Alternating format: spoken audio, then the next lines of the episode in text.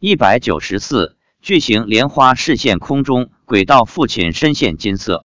发表日期：二零一一年七月十一日。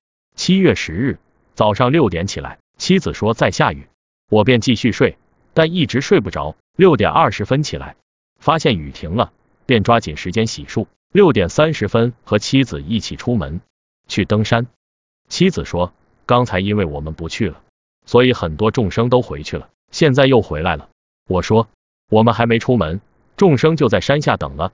他说是的，最近天热，我周末一般六点不到就会醒来。妻子说是众生到时间把我叫醒的，然后与妻子一起去登山。六点半左右到山脚下，众生已在山下等我们了，看来已经成了一个约定的时间。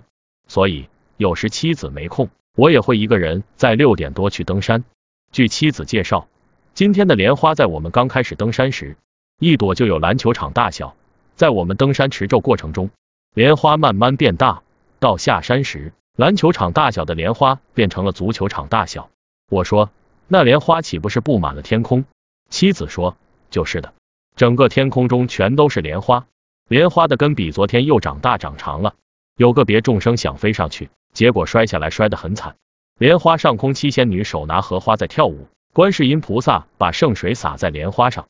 儿子兴奋的在莲花上跑来跑去，一些老蛇盘在莲花上。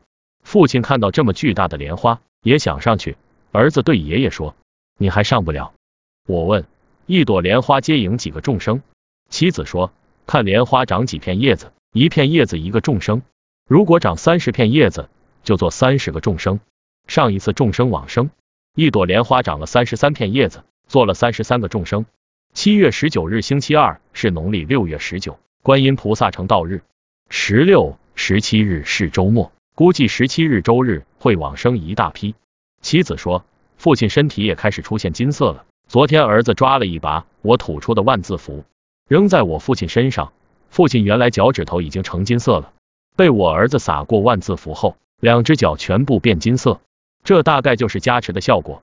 儿子昨天还抓了万字符扔到众生身上，妻子说。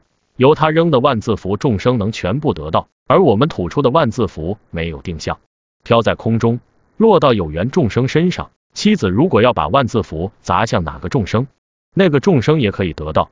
可见有加持和没加持是不一样的。昨天有九个人选择往生天道，今天上次放毒的那几百头老蛇飞回到天上去了。妻子说，他们的毒用完了，回到天上去以后，又会有蛇毒了，还会下来。